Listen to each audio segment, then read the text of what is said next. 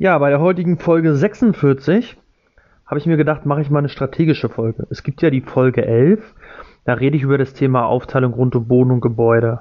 Und das ist ja tendenziell das Thema, was gefühlt in den, in den Foren, in der Community, aber auch wenn ich mir meine eigenen Aufrufzahlen angucke, das äh, dominante Thema ist. Ja, also das Thema ist bei mir schwankt immer so zwischen Platz 1 und Platz 2, wenn es nach den Aufrufzahlen geht.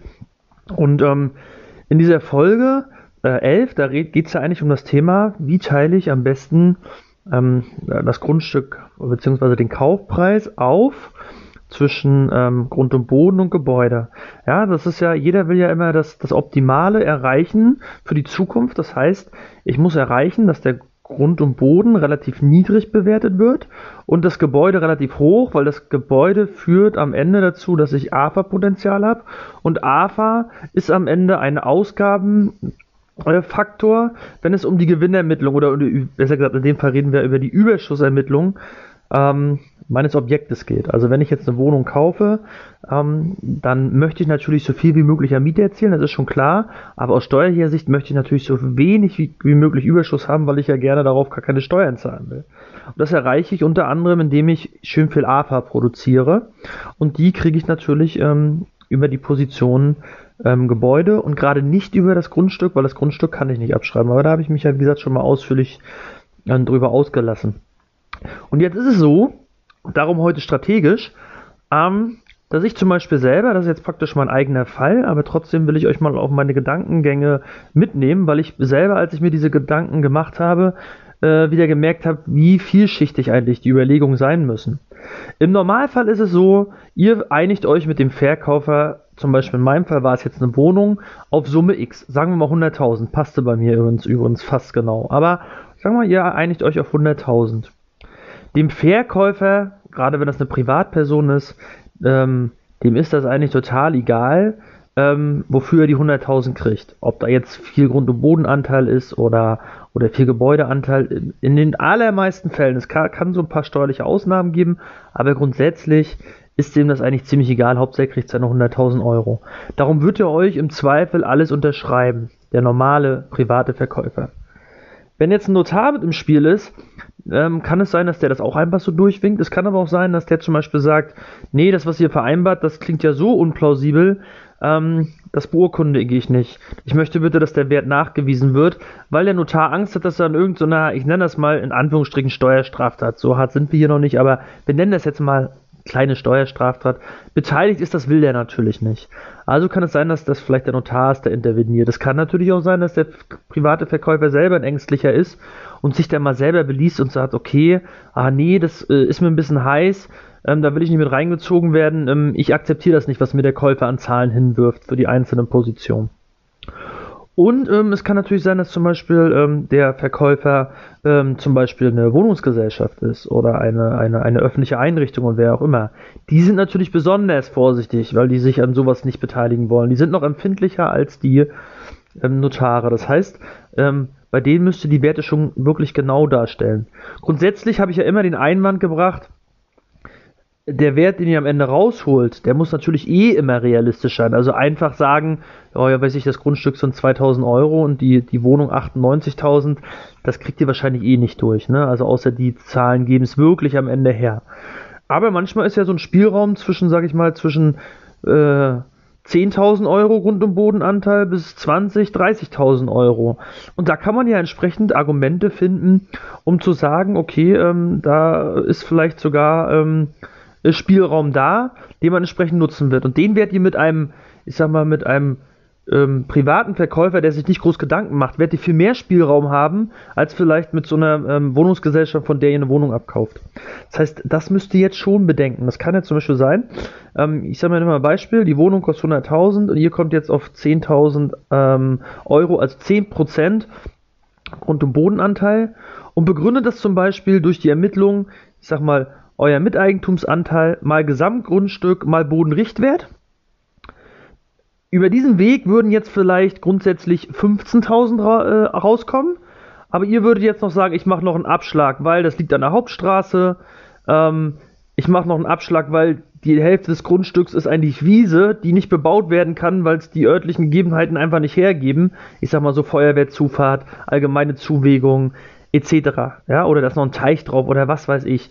Ja, dann, ähm, dann ähm, würdet ihr vielleicht sagen, jeder will ich noch eine Abwertung machen von 15.000 Grund und Boden auf 10.000 und dann wird das der Normale dann mitmachen unsere Wohnungsgesellschaft oder öffentliche Einrichtung oder vielleicht auch wenn der Notar interveniert, die wollen sich vielleicht auf sowas nicht einlassen. Ja, die sagen vielleicht, nein, ähm, also wir gehen maximal den Weg mit ähm, äh, Bodenrichtwert mal Gesamtquadratmeter mal Miteigentumsanteil. Damit können wir noch leben. Das heißt, wenn ihr mit bei denen jetzt, und das waren ja in meinem Fall, sagen wir jetzt mal, ähm, den ich jetzt gerade beispielhaft genannt habe, 15.000 Euro, wenn ihr denen die 10.000 hinwerft, kann es sein, dass sie gleich dicht machen und von Anfang an sagen, wenn das so läuft, dann verzichten wir komplett im Kaufvertrag auf die Aufteilung. Und dann habt ihr halt auch ein Problem, wenn der Verkäufer das nicht möchte. Ihr werdet ja nicht den Deal riskieren, nur deswegen. Dann werdet ihr vielleicht am Ende, weil ihr zu viel wolltet, für so viel Unmut bei der Gegenseite sorgen, dass die Gegenseite sagt, wir machen gar keine Aufteilung. Was ist denn das Risiko, wenn gar keine Aufteilung da ist? Naja, wenn gar keine Aufteilung da ist, dann hat das Finanzamt erstmal genug Futter für sich und sagt, ja, dann gehen wir doch mal mit unserem Excel-Tool daran. Das Excel-Tool sagt aber vielleicht überhaupt nicht 15.000, sondern das sagt vielleicht 30, 35.000 Euro Grund- und Bodenanteil. Und das muss man praktisch vermeiden. Ja, also dass das Excel-Tool ins Spiel kommt. Wir wissen natürlich alle, es gibt jetzt wieder höchstrichterliche Rechtsprechung und das Excel-Tool wurde mal wieder schön zerlegt und das Finanzamt wird da sicherlich in den nächsten Monaten oder man weiß, vielleicht dauert es auch Jahre bei denen, die sind ja manchmal nicht so schnell, ähm, wird die Finanzverwaltung wahrscheinlich wieder mit irgendeiner Anpassung ihres Tools kommen oder sich was ganz anderes ausdenken, wir wissen es nicht. Aber grundsätzlich sitzt da erstmal ein Bearbeiter und äh, der arbeitet wahrscheinlich erstmal weiter mit seinem Excel-Tool. Und äh, wenn der dann erstmal sagt, ja, sind 35% Grund- und Bodenanteil, also in unserem Fall bei der 100.000 Euro Wohnung sind das 35.000 Euro, dann mag das aus eurer Sicht falsch sein, aber grundsätzlich müsst ihr jetzt erstmal dagegen argumentieren. Das heißt, ihr müsst einen Einspruch äh, einlegen, ihr müsst gegenteilige Argumente rausholen, ihr müsst im Zweifel sogar kommt das Thema Gutachter ins Spiel, obwohl ich ja, wie gesagt, das schreibe ich auch im Forum öfter mal, äh, bin der Meinung, der Gutachter sollte immer die letzte Option sein. Es gibt aus meiner Sicht genug andere Argumente vorher, ähm, zum Beispiel indem man das ähm, Excel-Tool der Finanzverwaltung entsprechend an den Stellen, wo es auf jeden Fall abwegig ist oder falsche ähm, Überlegungen anstellt, entsprechend pimmt, also pimmt meine ich, ähm, zu euren Gunsten äh, auf eure Seite zieht. Ähm, da muss nicht immer gleich der Gutachter da sein. Aber das ist meine persönliche Meinung, weil der Gutachter kostet auch wieder äh, im Zweifel 1.000, 2.000 Euro und die müsst ihr über die AFA erstmal wieder reinholen. Und gerade wenn wir nicht über so ein riesiges Objekt oder ein riesiges An Investitionsvolumen reden, ähm, verwässert auch so ein Gutachter mal nicht so schnell und ähm, dahergehend sollte man den Gutachter in den meisten Fällen ähm, erstmal vermeiden. Aber in dem Fall ist es jetzt so, wenn ihr jetzt zum Beispiel den, die Gegenseite verärgert und er sagt, okay, wenn das so läuft, dann machen wir einfach gar keine Aufteilung, dann habt ihr erstmal den Salat. Darum meine ich, wenn ihr jetzt dieses strategische Verhalten habt, überlegt euch als allererstes, also das allererste, was ihr macht, ist, rechnet erstmal mit dem Excel-Tool. Dann wisst ihr, was der Worst Case ist.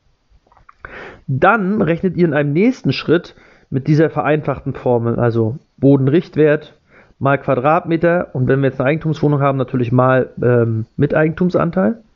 Dann habt ihr das, wo ich relativ überzeugt bin, dass ihr das auch ohne groß Stress beim Finanzamt durchkriegt. Und dann macht ihr noch die etwas ähm, optimiertere Variante, guckt nämlich, ist der Bodenrichtwert das entsprechend auch wert? Also der Bodenrichtwert ist ja oftmals in einem in einem ähm, größeren Einzugsgebiet überall gleich. Also ihr habt dann einen Stadtteil oder einen Teil eines Stadtteils, ähm, mehrere Straßenzüge, die werden alle mit dem gleichen Bodenrichtwert ähm, bewertet. Obwohl vielleicht in diesem Stadtteil oder in dieser, in dieser Teilregion, wo dieser Bodenrichtwert einheitlich gilt, unterschiedliche ähm, Vor- und Nachteile da sind. Also da gibt es dann, wie gesagt, Objekte direkt an der Straße, ähm, Objekte direkt an der Bahnlinie, ähm, ja, beziehungsweise Objekte, die im Zweifel wirklich viel Grünland haben, wo man vielleicht argumentieren könnte, also dieses Grünland ist definitiv kein Bauland und kann auch als Bauland nicht verwendet werden, muss anders bewertet werden. Diese ganzen Argumente, die alle zu euren Gunsten sind, natürlich nicht die, die zu euren Lasten sind, die sucht ihr euch raus und sorgt dafür, ähm, dass ihr noch mal ein paar Prozentsätze habt, um, um das Ganze noch zu reduzieren. Das müsst ihr natürlich auch entsprechend bewerten. Ähm, da muss man sich dann einfach mal online schlau machen, für welche Faktoren man welche Abschläge nehmen kann. Aber da kriegt ihr es halt hin, dass ihr den Bodenrichtwert noch mal nach unten anpasst. Und dann habt ihr halt eine Spannweite von diesem ähm, optimierten Bodenrichtwert zu dem normalen Bodenrichtwert zu dem Excel-Tool. Ja, es kann doch mal sein, dass das Excel-Tool ähm, sogar das Beste ist. Ja, dann nimmt natürlich das. Aber in den meisten Fällen ist das nicht der Fall. Ja, also in meinem Fall habt ihr das auch wieder gesehen. Das Excel-Tool, äh, da kommt ein Wert raus, der ergibt aus meiner Sicht totalen Müll. Ähm, aber in dem Fall habt ihr praktisch diesen Rahmen und jetzt müsst ihr, jetzt habt ihr eigentlich das, was ihr vielleicht wirklich haben wollt. Das ist natürlich dieses der optimierte Bodenrichtwert ihr habt das, was ihr nicht haben wollt, und ihr wisst halt, ähm, okay, die Mitte, das ist realistisch. Und jetzt guckt ihr euch wirklich an, mit wem habt ihr es auf der Gegenseite als Verkäufer zu tun. Könnt ihr mit dem reden? Macht der im Zweifel alles mit? Ja, nochmal der Hinweis, mit alles mitmachen meine ich, ihr müsst natürlich eure Argumentation müssen bei allen Varianten immer im Bereich des Legalen sein. Aber guckt euch wirklich an, ist das ein privater Verkäufer, macht er alles mit? Wie ist der Notar drauf? Ist es im Zweifel, wie gesagt, eine öffentliche Einrichtung? Und dann kann es sein, dass äh, ihr im Zweifel vielleicht freiwillig sagt, okay, ich verzichte vielleicht auf den optimierten Bodenrichtwert und nimm nur den, den, den, ich nenne ihn mal normalen, um nicht in das Risiko zu laufen, dass am Ende der Verkäufer dicht macht und den, ähm, den kompletten Kaufpreis gar nicht aufteilen will. Weil dann bin ich, wie gesagt, in der Geschichte vom Finanzamt. Da kommt man raus, da kann man auch drum kämpfen, aber es macht sehr, sehr viel Arbeit. Es besteht das eklatante Risiko, und das äh, hat natürlich auch Auswirkungen auf die weiteren strategischen Entscheidungen, weil wenn ich nämlich weiß, dass grundsätzlich das Risiko dieser, in meinem Fall ähm, des Excel-Tools mit 35% kommt, ähm, das heißt, ähm, der Gebäudewert ist äh, relativ, also verhältnismäßig niedriger im Verhältnis zum Grundstück, weil das natürlich dann erhöht wird hat natürlich dann später auch Auswirkungen, wie gesagt, das sage ich ja oft genug, auf die 15%-Grenze zum Beispiel. Aber ähm, auch auf die Grenze, äh, wenn wir mal das Thema haben, ähm, 7b, ähm, AFA bei, Neu, ähm, bei Schaffung neuen Wohnraums etc. Ne? Also das muss man alles so ein bisschen im Hinterkopf behalten. Ja, und darum meine ich, es gibt manchmal nicht die optimale Lösung. Die optimale Lösung wäre natürlich, den, diesen angepassten Bodenrichtwert zu nehmen und dann mit der Einzel, äh, mit dieser einfachen Formel, die ich immer wieder erwähne, zu arbeiten. Aber ähm, so einfach ist es manchmal nicht. Ja? Manchmal muss man auch einfach ein bisschen Abstriche machen, auf den ein oder anderen Euro AFA verzichten.